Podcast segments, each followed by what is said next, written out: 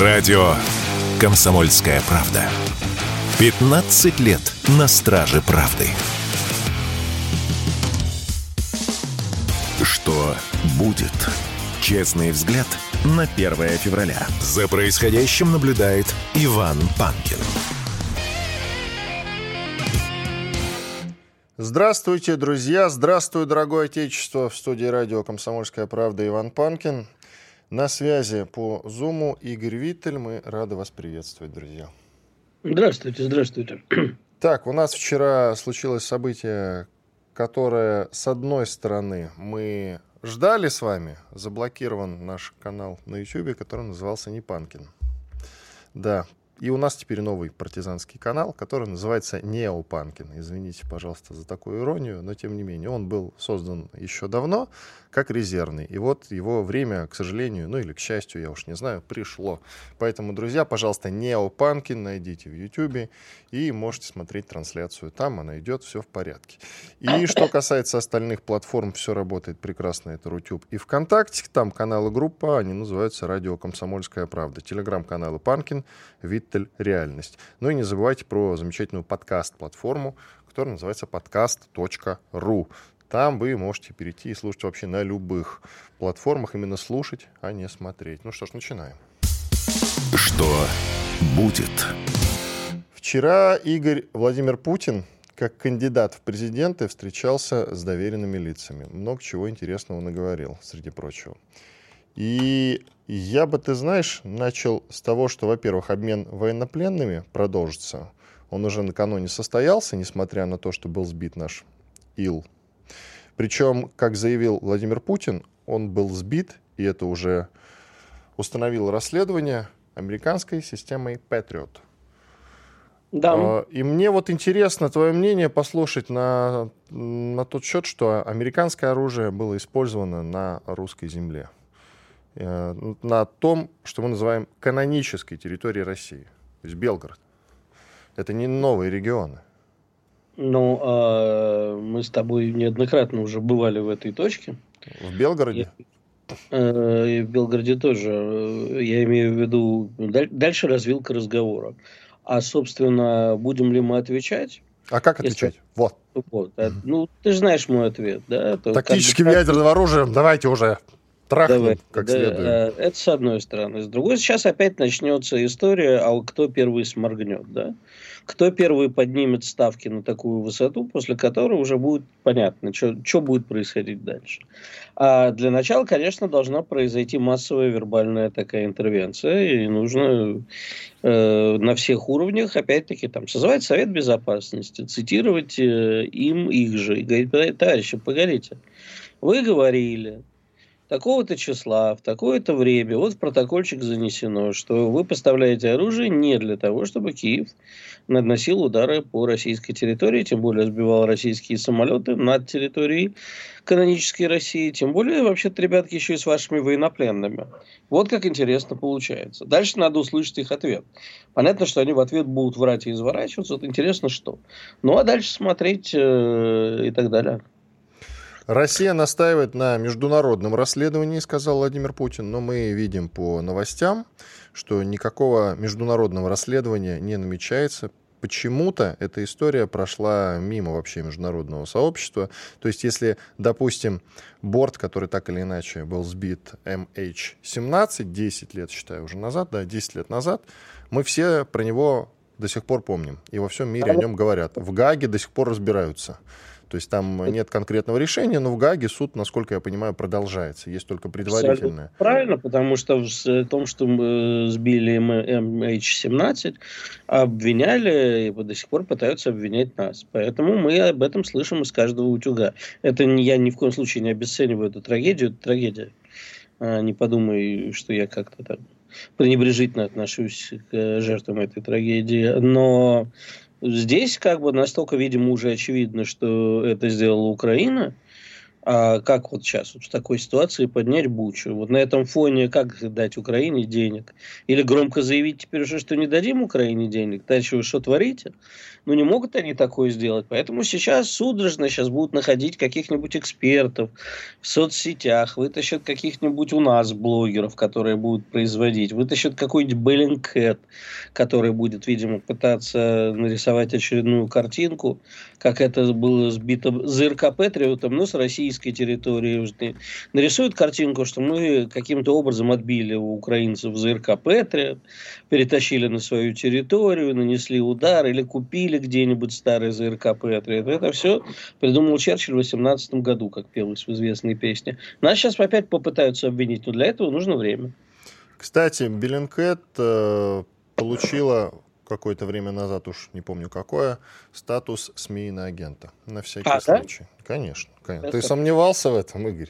Ты иногда нет, статус иноагента присваиваешь людям, у которого его нет, а насчет Bellingcat сомневался? Нет, я сомневаюсь просто потому, они, они же не у нас базируются, поэтому... И, ну, тем не менее, конечно. Не все, кто у нас базируется, Игорь, получают статус иноагентов. Допустим, Арестович... Наоборот, Арестович нет. статус экстремиста-террориста получил. Дмитрий Гордон, украинский журналист, является в России иноагентом, чтобы ты понимал. Так что в этом Важно смысле... в розыске. Это еще заслужить надо. Вот видишь как. Да, причем Акунин, который не здесь базировался, тоже сначала получил статус иноагента, а потом уже экстремиста и террориста. Заслуженно, но я тем вот не менее. Чем, чем возмущен, знаешь? Чем? А, а, ну, к сожалению, у своих знакомых нью-йоркских прочитал в одной там соцсеточке. Вот выступает э, Фейгин, и, экстремист иноагент в Нью-Йорке. Угу. Одну секундочку. Если мы такие рукастые можем достать где угодно, кого угодно, вон даже несчастную группу, никому не нужную Би-2. Но, мы ее не достали, они же в Израиль в итоге уехали. Они же говорят, что достали. Это сарказм. То, чем мы Фейгина достать не можем, вот уж кого нужно достать и привести. Не только Клет. Фейгель, там Илья Пономарев тоже экстремист-террорист, иноагент, а наверное. давно. А, сюда Насчет Ила давай закончим, потому что это важно. Вот э, мы должны как-то отвечать, ты говоришь, э, потом по неосторожности или по осторожности они сбили Ил. Как раз Путин допустил, что Киев по неосторожности сбил Ил-76, но, сказал Владимир Путин, это все равно преступление. И вот тут действительно возникает вопрос. Ну, я не знаю. Давай сегодня у военных экспертов поинтересуемся, как можно что-то сбить по неосторожности. Вот. Ну, наверное, как-то можно, я уж не знаю. В принципе, тем дебилам, которые там воюют, все можно, в том числе и по неосторожности. Да нет, ну я допускаю такой вариант, но вряд ли. Так, и еще, так, и а мне что, кажется... А что это меняет? Одну секундочку. это ничего не меняет. Что именно? Что по неосторожности сбили? Да. Ну, конечно, ничего не меняет. Это, это факт, да, безусловно. Смотри, и мне кажется, что вот это уже предвыборное обещание. Нужно отодвинуть линию фронта на такое удаление, которое обезопасит территорию России от обстрелов из западного вооружения. Ну, это не обещание, а намерение, а извини. Ну, я понимаю, когда я сказал предвыборное, я имел в виду, собственно, намерение. Да, мы обозначаем, что хорошо бы мы хотим это делать. Тогда я хочу знать как. Ну, то есть, понятно, что это не мое дело, да, с точки зрения военной, но хотя бы понимать, куда мы собираемся это все отодвинуть. И, безусловно, безусловно, мы же темой сегодняшнего эфира сделали как раз такой заголовочек «Пора сбивать американские самолеты». Давай на этом сосредоточимся поподробнее. А что значит сбивать американские самолеты так, чтобы всем было понятно, Игорь? Ну, э, Гражданские я... самолеты. Вот ты это самое, заголовок Броский придумал, а теперь меня спрашивают, что он значит. Нет, подожди, подожди секундочку, нет. Игорь, секундочку. Кто ну, у нас ну, тут за э, тактический ядерный да удар? Нет, э, мой ответ простой. В 16 и прочее, что будет слетать с аэродромов Польши, Румынии вообще откуда они там полетят, даже с украинских аэродромов должны быть полностью уничтожены. Желательно вместе с э, непосредственно законной целью аэропортами, с которых они будут взлетать. Все. Угу. Ну, то есть именно конкретно а, американские самолеты мы сбивать не будем, а будем сбивать, грубо говоря, F-16. А, подожди, да? как предлагаешь? Западное вооружение именно. Сбивать э, мирные самолеты американские? Ну, извини, э, я терроризм не поддерживаю. То есть это, думаю, это, это, это терроризм получается все-таки. Сбивать мирные самолеты? А что это, по-твоему? Ну, а сейчас они что сделали? Они не мирный самолет сбили? Ну, не американцы же сбивали, правда? А откуда мы знаем? А Украина страна А откуда мы знаем? Американцы или нет? А кто дал приказ? Откуда мы знаем? Э, насчет приказа не знаю, но думаю, что у нас достаточно разведданных, чтобы понимать, кто и что. И если это было э, у нашей разведки, есть данные, что приказ был отдан американской стороной, значит, э, до ближайшего Совета Безопасности, который мы созовем, э, эти данные нужно явить, то, что называется УРБИ, это Орби городу и миру. Вообще-то недавний Совет Безопасности был отклонен как раз по самолету, ты помнишь, да? Э, отложен. Ну, это отклонен, Игорь, а не отложен. Именно что Значит, его, э, его не будет. Они не будут слушать наши какие-то доводы, аргументы по самолету. А самолет был мирный у нас достаточно связей в американском и не только истеблишменте, чтобы Сеймул Херш какой-нибудь, э, так Карлсон и прочие люди, которым интересна правда, опубликовали это. Скандал будет на весь мир. Но что-то я пока никаких предпосылок к скандалу не вижу. Значит, это, не, нас... это не значит, что я говорю, давайте собьем какой-нибудь там американский лайнер. Значит, у нас либо пока нет доказательств, либо у нас есть доказательства, но мы э, выстраиваем теперь полностью дальнейшую линию атаки. Хорошо, когда мы увидим какой-нибудь беспилотничек, как помнишь, на котором мы топливо сбросили, может быть, тогда таких парочку сбить надо? Я Но ну, думаю, об этом в следующей части. Необходимо. Иван Панкин, Игорь Виттель в студии радио «Комсомольская правда». Вернемся совсем скоро. Радио «Комсомольская правда». Срочно о важном. Что будет? Честный взгляд на 1 февраля. За происходящим наблюдает Иван Панкин. Возвращаемся к теме ответа за то, что американским оружием системы Patriot был сбит наш Ил-76. И вот мы рассуждаем как раз, дошли уже до беспилотников. В свое время, относительно недавно, хотя что называть относительно недавно, а, мы, по сути, ну не сбили, сколько облили топливом, и он сам упал, э, большой такой дорогой беспилотник, американский Риппер, ты помнишь прекрасно эту историю. Да, конечно. Но почему-то по после этого как-то вот не повторялось ничего подобного. Вот надо повторить хороший лозунг, и сейчас рабочий. А, Вань, нужно отдавать себе отчет. Опять-таки, понимаешь, я, я, я первым, как всегда, ты знаешь, призывал э, к ответу на переходы красных линий. Но э, в данном конкретном случае мы должны, и мир себе должен отдавать отчет, и американцы в том числе должны себе отдавать отчет, что мы можем ответить. Но это будет э, повышение ставок, за которым уже будет следовать красная черта для всего мира. Да, мы не можем больше терпеть, да, мы э, терпеливо очень сносили то, что э, были приведены границы, что было обещано, что из поставляемого Украине оружия не будут нанесены удары по российской территории, э, канонической российской территории, так она, э, в общем, эти удары продолжают наноситься и э, наносятся давно. Ты же понимаешь. Угу. В общем-то, я уверен абсолютно, что и по Белгороду прилетало от западного оружия. А по какой-то причине мы не отвечаем радикально. Ну, значит, э, у нас есть хитрый план, и э, давай не будем заниматься дискредитацией нашей армии, э, нашего верховного главнокомандующего. Наверное, он знает, что он делает. Моя личная точка зрения, что если действительно доказано, что самолет Ил-76 был сбит по приказу, ну, что значит приказ? Я ну, тебе приказ... напомню, извини, пожалуйста, это важно. Нам э, военный эксперт накануне говорил, что это была целенаправленная засада. Трухан, кажется. При всем уважении к нашим военным экспертам, э, я абсолютно уверен, что это целенаправленная засада, а не ошибка со стороны Украины. Как доказать, помимо Патриота, да, хотя что является достаточным доказательством, что на это был дан приказ э, со стороны там, американских военных. Такого э, впрямую доказать, наверное, невозможно. Советники могли быть. Советники, да. И это достаточно для того, чтобы, э, опять-таки, созвать Совет Безопасности ООН, трубить во все колокола и сделать последнее китайское предупреждение. Ну а дальше, к сожалению, ну, надо будет переходить эту красную линию. Я не вижу другого пути. Кстати говоря, интересная новость. Бывший губернатор э, Севастополя Дмитрий Овсянников арестован, э, арестован в Лондоне Национальным агентством по борьбе с преступностью. У него там, оказывается, свой дом, пишет телеграм-канал Политджойстик. Такие дела, представляешь? Не только Крым наш, еще и Лондон наш. Ну, получается, что так, да. Я думал, что эти времена давно прошли, а нет. Ну, а у меня тут возникает только один вопрос.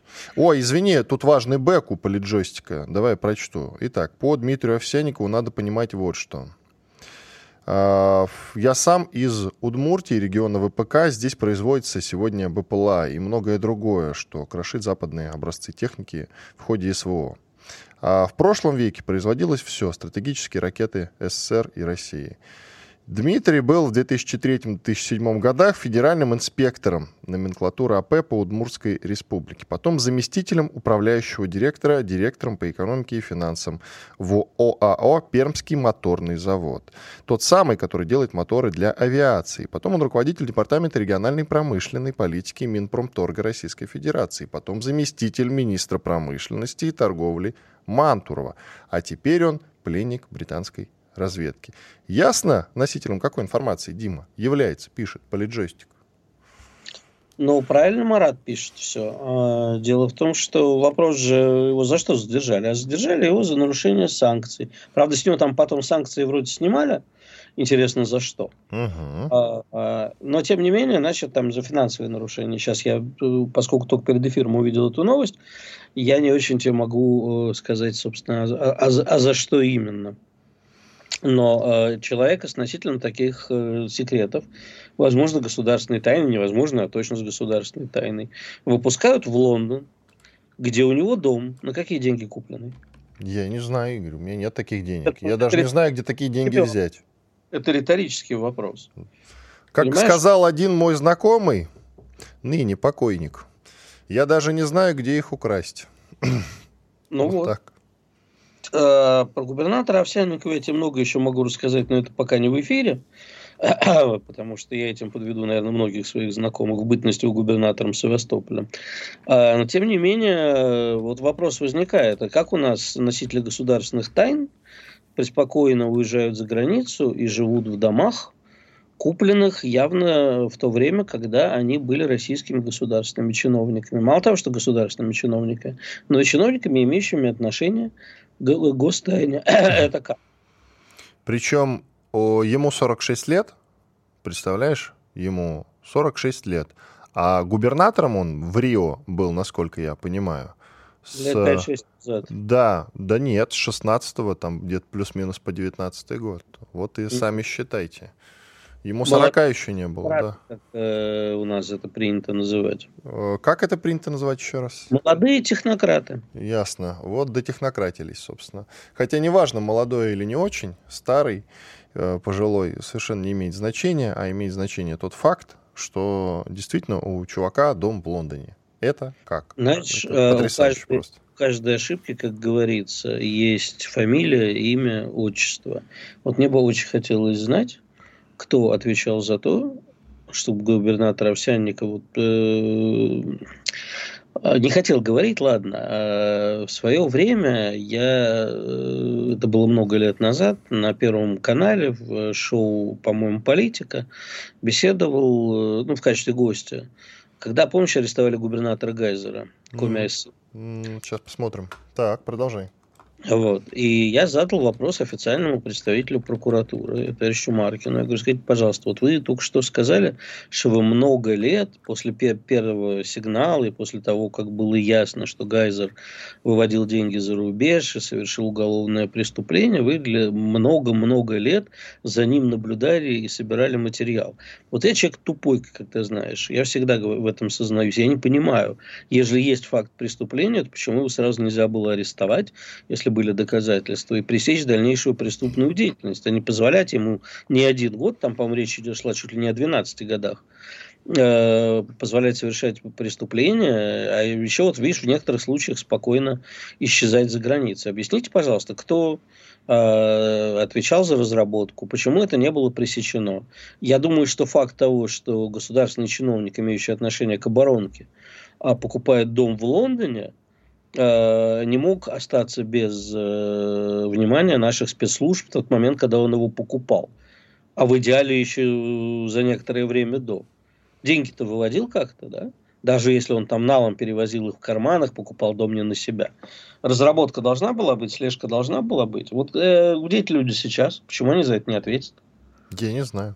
Кстати, насчет Гайзера, который в свое время, да, губернатор Гайзер, который в свое время был освобожден от должности в связи с утратой доверия.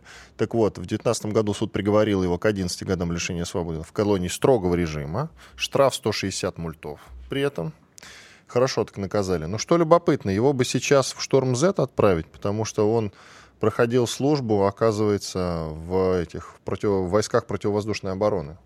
Очень бы нам такой человек сейчас пригодился. Вообще такие люди, если честно, нужны. Давай к скандалу, который мы с тобой как-то еще не обсудили, а надо, это важно. Очень спортивный Арбитражный суд накануне дисквалифицировал российскую фигуристку Камилу Валееву на 4 года за нарушение антидопинговых правил. Скандал, напоминаю, вокруг нее развернулся еще во время Олимпиады 2022 года в Пекине. Олимпиада это проходила как раз вот перед началом специальной военной операции, кто уже подзабыл. И разбирательство по допинговому делу российской спортсменки продолжалось вот все эти два года. Сборная России по фигурному катанию будет лишена золота в командном турнире к такому решению призывает спортивный арбитражный суд из-за того, что Камила Валиева была участником команды. Его должен будет подтвердить МОК, Международный Олимпийский комитет. Также пересмотр результатов командного турнира еще предстоит принять Международному союзу конькобежцев. Срок дисквалификации, дисквалификации Валиевой будет исчисляться с 25 декабря 2021 года. Вот, с момента, когда в ее прове нашли запрещенный триметазидин – вот. И Камилу, соответственно, лишат титулов. Такие дела. Наговор, как ты думаешь, нас вытесняют из спорта или справедливо? Потому что были у нас и среди, кстати, госчиновников и политиков люди, которые ее осудили. Давай с самого начала. У нас Разбира... минута до перерыва, Игорь, давай. Ну, хорошо, я могу тебе точно сказать, что я считаю это наговором, это мое личное мнение. А, проблема допинга в спорте существует, в том числе и в отечественном спорте. А, ну, она существует и во всем мире. И извини, пожалуйста, ну посмотри на тех же теннисисток Уильямс, да, или на других известных, или на норвежских лыжников, которые бегают с баллончиками, а наших за это дисквалифицируют. Это, безусловно, параллельно существующие проблемы. Существует проблема допинга, да. А проблема того, что сейчас уже транссексуалы выступают там за женщин, а, тоже существует. Вопрос в том, а, что как бы нас, безусловно, это политическое решение, призванное вытеснить Россию из мирового спорта. Это печально, и вот на это мы, к сожалению, ответить-то никак не можем. Увы. Иван Панкин, Игорь Виттель, у нас большой перерыв. Микрофон в это время будет работать. Пишите в чате ваши вопросы. Скоро продолжим. Радио «Комсомольская правда». Срочно о важном. Что будет?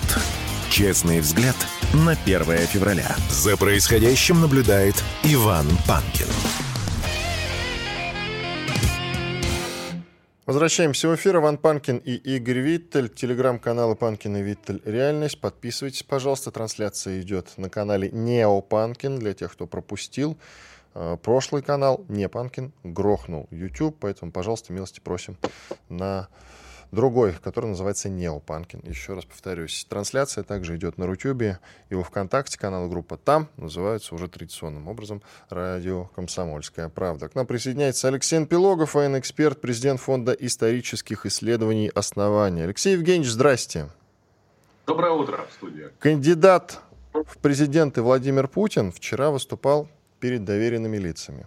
И, среди прочего, сказал, что возможно, возможно, конечно, ну, во-первых, невозможно, а точно э, наш Ил-76 был сбит американской системой Патриот, это установила экспертиза, Россия настаивает на международном расследовании крушения самолета, но он сказал, что Киев по неосторожности сбил Ил-76, но это все равно преступление. По крайней мере, Путин допускает, что по неосторожности. Возможно ли, вот мы с Игорем Виттелем как раз рассуждали, сбить самолет по неосторожности?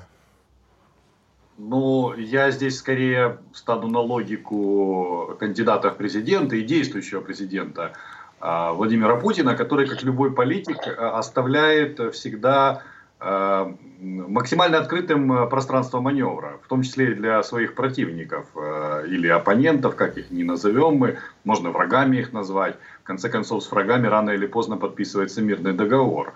На каких-то условиях. И вот этот вот момент, когда э, одна из сторон ну, требует только безоговорочной сдачи и окончательной капитуляции, он очень редко случается в исторической перспективе. Это всего несколько раз происходило. А обычно стороны как-то договаривались на каких-то компромиссных условиях. И вот этот вот момент э, по неосторожности, это скорее такая ну, политическая э, удочка на предмет того, чтобы украинская сторона каким-то образом этот ил а, использовала ну, для того, чтобы сохранить лицо. Это ну, такая вот практика и восточная, и, в общем-то, в европейской э, истории она присутствовала. Э, в действительности же, я думаю, что это был хладнокровный приказ об уничтожении своих э, собственных э, э, военнослужащих. А, на чем он был основан, это уже другой момент. Это могла быть дезинформация, могла быть э, действительно неправильно оцененная информация, потому что мы помним, как взорвались все паблики тем, что вот там э, был сбит ил, который перевозил э, зенитные ракеты. То есть я не исключаю, что здесь были какие-то ошибки разведки украинской. Или, э, если это действительно была такая вот э, сложная провокация, ну тогда здесь надо вспомнить, что Олещук, это Николай Олещук, генерал-майор, если не ошибаюсь, э, руководитель э, э, службы ПВО на Украине, это человек Зеленского. И по большому счету вот этот конфликт Зеленского и Залужного мог вылиться в то, что Залужного могли подставлять вот таким вот образом, сбивая ил и делая его фактически виноватым в гибели 65 украинских военнопленных. То есть это тоже такая версия, но э, я так понимаю, что без достаточных доказательств озвучивать такое, это делать по большому счету подарок нашим врагам, э, потому что они бы тут же это все подхватили и начали бы нас обвинять как раз уже в том, что мы бездоказательно каким-то образом раскручиваем конспирологические А вот в случае э, такого заявления, что да, это было по неосторожности, здесь э, уже инициатива на украинской стороне. Потому что действительно, если озвучено главное, что это Патриот, соответственно, нажимали кнопки, скорее всего, американские военнослужащие, потому что мы знаем, что расчеты в основном э, состоят из американцев или ими контролируются. И украинская страна сейчас перед выбором. Если это по неосторожности, ну, можно поступить, как, например, э, поступила Иранская э, республика, Исламская республика Иран, если помните, когда они сбили Боинг Буком, то они потом э, ну, судили своих военнослужащих. Да, они получили формальные сроки, но тем не менее был такой вот э, прецедент, что Иран, признав сбитие гражданского Боинга, после этого наказал своих военнослужащих. Ну, Александр, э, Алексей Евгеньевич. Это а, было в 21 году. Давайте напомним, наверное, все да. подзабыли. 21 год. Все, Игорь, пожалуйста. Ранний прецедент – это когда американцы сбили мирный иранский Боинг, и никто ни за что практически не извинился. Там, по-моему, были выплаты без признания вины. Но тогдашний президент Соединенных Штатов сказал, что не собирается извиняться ни за что. Тоже хороший вариант. И именно по нему пойдут наши украинские э, товарища в скобках. Тут другой вопрос. Э, бог с ней с Украиной, точнее, тут э, китайский министр обороны, беседуя с нашим, сделал заявление, мы оказали вам поддержку насчет украинского вопроса, несмотря на то, что США и Европа продолжают давить на китайскую сторону. И э, сразу в некоторых СМИ э, и в блогах появилась информация, что таким образом Китай признает, э, что оказывал России военную поддержку, что не факт. И, естественно, дальше следует такой же следующий шаг в рассуждениях, что раз они так заявляют, то ждут от России ответной любезности, если у них все случится с Тайванем. Как вы относитесь к таким э, умственным э, заявлениям? Ну, я отношусь отрицательно, потому что не стоит э, слова дипломатов, политиков э, трактовать как нам удобно. Но это ровно так же, как украинская страна, например, после саммита в Джиде, напомню, был такой в 2023 году, куда просто приехал Ван Ли, посмотреть, что же там происходит. Начала рассказывать, что Китай чуть ли не подписался под украинским мирным планом. Ну и в итоге, когда Китай э, в Давосе прямо заявил, что никакого вообще украинского мирного плана они не э, рассматривают, но это выглядело смешно. Полгода говорить о том, что как это, Китай наш, а потом э, вот так, таким образом, извините, жидко обделаться на международной встрече. Поэтому я реалистично смотрю на Китай. Китай, да, безусловно, наш такой союзник, но союзник э, с условиями, знаете, как вот, с брачным договором, я бы так сказал. А, какие-то вещи, они безусловно помогают. Здесь можно вспомнить и серый импорт, и предоставление микроэлектроники через Китай, и по большому счету наша программа FPV дронов пока еще базируется во многом на э, китайских комплектующих. Но сказать, что это военная помощь, нет, это помощь в критическом импорте, это в лучшем случае. А так в целом, ну да, безусловно, Китай с нами в одной лодке и понимает, что Э, долг платежом красен, и в какой-то момент времени наша военно-техническая помощь, это скорее всего будет именно военно-техническая помощь, она будет отнюдь не лишней для Китая. Э, в конце концов, э, не так уж много противокорабельных ракет у Китайской Народной Республики в случае схватки за Тайвань. И нам придется чем-то допомагать Пекину. А зачем той... же тогда, простите, Алексей Евгеньевич, наши блогеры разносят э, такую вот э, информацию, безусловно, вредную и провокационную. Ну, с блогеров какой спрос? Я вообще как бы блогеров не считаю источниками информации. За людей, за людей да, не считаете? За источники информации. Еще раз, это кривое зеркало. Я, например, когда цитирую социальные сообщения, я после этого всегда дальше четко выделяю, что, а дальше, извините, это вот мое личное мнение, которое вы можете себе засунуть, ну, куда угодно, хоть на дальнюю полку, хоть, как говорится, в темный чулан. Потому что я действительно, ну, как и вы, как и большинство наших слушателей, не обладает по всей полнотой информации. Да, сейчас вот эта вот э, информационная прозрачность, она создает ложное впечатление, что мы все знаем. Но мы знаем отнюдь не все. И это вообще как бы такое ложное заблуждение, что человек может один постичь весь мир, даже, в общем-то, политики, они, в общем-то, предпочитают коллегиальное управление почему-то. Они вот такие какие-то, знаете, в стиле Чингисхана. Я приказал, и мы все побежали. Нет, э, я считаю, что взаимоотношения стран это очень сложный процесс, в котором очень масса э, факторов действует, и поэтому, если вы их все не знаете и не учитываете, вы просто делаете ложные выводы, и как это часто, к сожалению, делают блогеры везде, причем не только у нас, на Западе тоже. Есть у а, нас от аудитории, Игорь, извини, справедливый запрос. Мы обладаем всего одним таким прецедентом, когда мы спровоцировали падение, будет корректно говорить, американского беспилотника «Риппер», как вы помните, но не сбили его. Но что-то после этого мы так не поступали. А может быть, почаще надо так делать? Беспилотники ведь продолжают летать.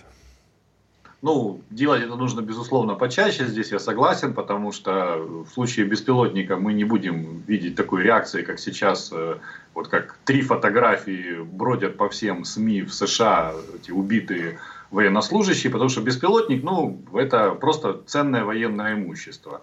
И в конечном счете вот это вот обливание его керосином э, авиационным, оно ну, в, в нормах как бы международного права, это приблизительно то же самое, когда Помните, суда американские выталкивали из наших э, территориальных вод, там просто корпусами наших э, тоже военно-морских кораблей. Э, это практика, это то, что, например, американцы бы делали с нашими разведчиками, залети они, допустим, в их территориальные воды. А тем более все прекрасно понимают, что вокруг Украины идет э, конфликт, война средней интенсивности. Соответственно, чем меньше глаз и ушей будет в Черном море, тем лучше. Пусть они летают возле побережья Турции, в ее территориальных водах, но член НАТО. Там мы точно никого керосином обливать не будем. Спасибо большое. Алексей Анпилогов, военный эксперт, президент Фонда исторических исследований оснований, был с нами на прямой связи. Благодарим его за участие. Сейчас у нас небольшой перерыв. Потом еще пообщаемся с другим уже военным экспертом. И, безусловно, продолжим э, в том числе и тему ударов по американским беспилотникам, да и вообще по истребителям. вообще это очень хорошая такая благодатная тема. Удары по аэродромам противника, которые находятся за территорией Украины. Там, допустим, на территории Польши, предположим. Для многих это почему-то кажется невозможным. Ну вот поговорим об этом через две минуты. Комсомольская правда. Радио, которое не оставит вас равнодушным. Что будет? Честный взгляд на 1 февраля. За происходящим наблюдает Иван Панкин. Продолжаем эфир. Иван Панкин и Игорь Виттель. К нам присоединяется Виктор Баранец, военный обозреватель «Комсомольской правды», полковник в отставке. Виктор Николаевич, я вас приветствую. Доброе утро. Вы вчера присутствовали на встрече с кандидатом в президенты Владимиром Путиным. Как раз были участником этой самой встречи. Как доверенное лицо, расскажите, пожалуйста. И, если есть такая возможность, поделитесь, что было в кулуарах. То есть не в той официальной части, которую мы все видели, наблюдали. Хорошо. Спасибо за вопрос. Ну, во-первых, я вчера увидел в гостином дворе сечение так называемой, кому-то, может быть, не нравится, элиты. Весь военный, культурный, экономический, научный, литературный цвет России сошелся в это, собрался в этом гигантском дворе – вы говорите, что было за рамками. Но я вам скажу, что нас хорошо кормили. Нас, вы Это знаете, радует. Вы знаете, по уровню обслуживания э, тех людей, которые сошлись в гостином дворе, там официанты, вы знаете, те, которые в метрополе, они в подметке не годятся. Это было, это было великое действие по обхаживанию, по культуре обслуживания и так далее. Что бы я еще сказал, уважаемые друзья? Я бы сказал... Я, во-первых, хочу что... за вас порадоваться, Виктор Николаевич. Вы часто что? посещаете метрополь. Даже завистно немножко, если честно. Вы знаете, там бываю, когда я награды получаю. Ну, я понял, конечно. И, Иван, понимаете? Потому что мне не по карману каждый день ходить в метрополь на обед. И на ужин тоже. Ну, да, давайте про кулуары да, продолжим. Да, да. Ну, а что тебя, Иван, интересует? Я могу рассказывать тебе полтора часа. Вот какие тебе больше всего? Хорошо. Вот была Может встреча... быть, Владимир Путин к вам подошел? Нет. Там в кулуарах хлопнул хорошо, по плечу хорошо, и сказал, теперь, Виктор теперь Николаевич, мы скоро да. дожмем, допустим. Да. Значит, что я прежде всего хочу сказать? Нам надо, вы должны знать о технологии этой встречи. Несколько дней подряд в одной из академий доверенные лица президента э, обсуждали те вопросы, которые мы должны донести до Путина. Самые жгучие, самые такие стратегические, важные. И все это аккумулировалось и было представлено тремя э, сидящими в президиуме сопредседателями штаба вы знаете, там Машков, Лысенко и Жога. Вот они все аккумулировали, основные стратегические вопросы, и каждому было дано по несколько минут, чтобы донести до Путина, что же беспокоит и наш народ, и что народ говорит э, нашим представителям. Ну, естественно, на, и все это, конечно, Путин выслушал и отвечал на эти вопросы. Я скажу, что по характеру вопросов, которые звучали из зала, э, эти вопросы ничем не отличались от прямых линий э, президента. Но любопытно, что накануне нам, доверенным лицам президента, э, посоветовали готовить наказы. Вот, Иван, где любопытно. Наказы своему кандидату, да. Такие наказы отправил э, Владимиру Владимировичу и я. Ну, я вам приоткрою маленькую тайну. Я э, направлял эти наказы как военный человек. Я должен был знать, что больше всего жжет армию, что болит у нее.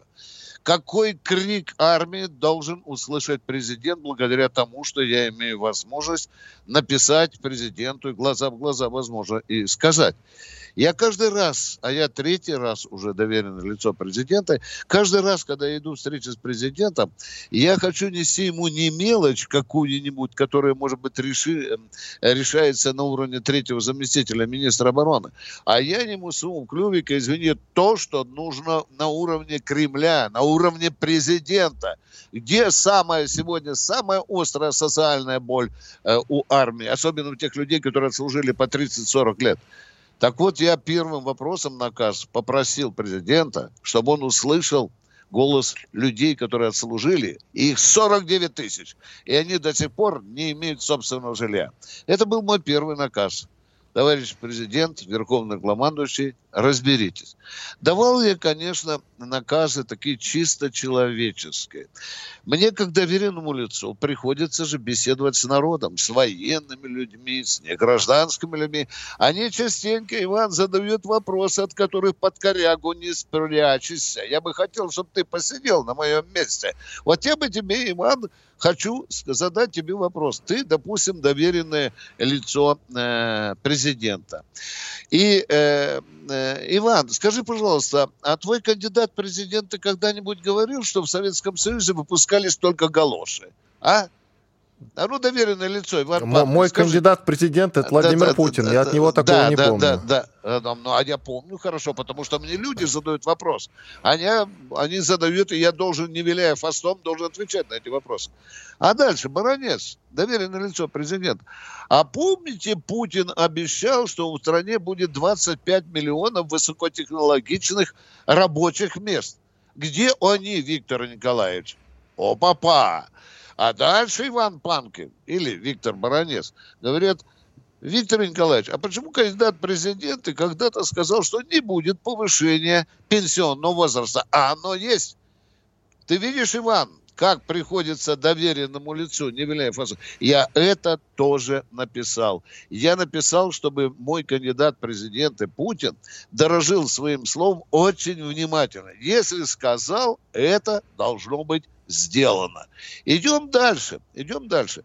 Иван, я как военный человек, я немножко меня задевает, что когда президент Верховный главкомандующий, например, контролируя выполнение гособорон заказа для специальной военной операции, он говорит с министрами вот так, примерно, ну вот так вот, прошу вас, это президент, верховный главкомандующий. Ты можешь себе, себе представить, чтобы Сталин во время Великой Отечественной войны говорил нежным голосом министру, который провалил изготовление там такого вида оружия. Иван Иванович, прошу вас, Потому я написал, вы президент, верховный главкомандующий, пожалуйста, почаще используйте слово «требую». Указывайте сроки и людей, которые должны выполнять ваши указания. Вот я на это тоже, Иван, обратил внимание. Ну, конечно, я обратил внимание. Сейчас после выборов, как ты знаешь, есть у нас такая мода. Э, кандидат, ставший президентом, он выпускает программы, программы, Иван, программы, концептуальные программы по стратегическим направлениям развития России. Политика, экономика, армия и так далее – мы уже каждый раз эти программы, они такие просто, мы их называют такие портянкой, там чего только нет. Но мне в этих программах, и я на будущее сказал, будете в мае писать эти программы, пожалуйста, побольше конкретики. Вот поучитесь у коммунистов когда-то. Иван, ты помнишь, да? Столько за пятилетку угля добыть, столько леса, сколько рыбы, сколько ну, сахара. Плановая сколько... такая, да. Все в цифры, в цифры, Ваня, все в цифрах. И кто отвечает? Иначе мы, знаете, мы даже благие планы, мы все время, знаете, так, добиться повышения производительности труда. Но это же туфта, это просто, это просто, просто ни о чем. О чем бы я еще хотел сказать, о чем я поделился, э, поделился с, э, с Путиным. Виктор Николаевич, очень да, важный да. момент. Какой вы вопрос нашли самым серьезным касательно специальной военной операции? Если кто-то задавал, и что Владимир Путин ответил? Задавали вопрос, например, вопрос, вы услышали ответ, когда же закончатся обстрелы наших э, прифронтовых э, областей. Путин ответил, что единственное пока решение – это отодвигание так называемой вот этой санитарной зоны. Иван, ты понимаешь, так вот легко, конечно, сказать, это, да, это надо. Нам надо отодвинуть вот эти артиллерийские украинские орудия на 300 километров, чтобы они не доставали ни до Курской области, ни до Брянска и так далее. Это непростая задача. Это так легко сказать. А вот я представляю себе, мне поставил Путин, я министр обороны, отодвинь баронец на 300 километров. Я должен с землей сравнять все украинские города, все украинские села на глубину 300 километров. А там и женщины, и дети, и старики, там вообще невинные люди. Видите, какая задача стоит? Значит, нам надо искать другие инструменты. А украинцы ушли. Они ставят те орудия, которые обстреливают Белгородскую область, они ставят в селах и в городах. Попробуй, артиллерист Иван Иванович Иванов, порази это орудие, чтобы оно не попало куда-нибудь в украинскую хату, чтобы потом Запад носился с жертвами э, и, и, и говорил, вот, вот видите, до чего доводят украинские оккупанты. Задача очень непростая. Ну что, мне э, из военных вопросов, конечно, я и ждал, и вы знаете, это на уровне уже, говорится, поставленная точка. Путин четко обозначил, кто сбил Ил-76. Да, и, конечно, конечно, мне запала память запала то, что сказал, со всего мира приглашаем комиссии, приезжайте, посмотрите на те детали, которые мы собрали с ракеты «Патриот» ни одна зараза не, не согласилась ехать. В первую очередь мы приглашали украинцев. Идите, убедитесь, этих осколки, поражающие элементы, осадки двигателей, ЧОПы, агрегаты. Все же это осталось на, э, в виде вещдоков. И крыло вам покажем, э, Ила-76, который как решето и, и, и так далее. Иван, было очень много любопытного на встрече э, Путина с доверенными лицами. Для тебя эту детальку посвящаю, я считаю, тебе. Спасибо большое. Я, я подожди, я был поражен. 30 секунд, коротко. Да. Я был поражен, что одной из ярчайших звезд встречи в зале был шаман. Когда он зашел в зал, все корреспонденты, сломя голову, спотыкаясь со ступеньки, бросились его фотографировать. Все, Я спасибо. Сидел... Спасибо. Да. Виктор Баранец, военный обозреватель «Комсомольской правды», был с нами на связи. Благодарим. У нас сейчас большой перерыв. Вернемся уже в начале следующего часа. Радио «Комсомольская правда». Мы быстрее телеграм-каналов.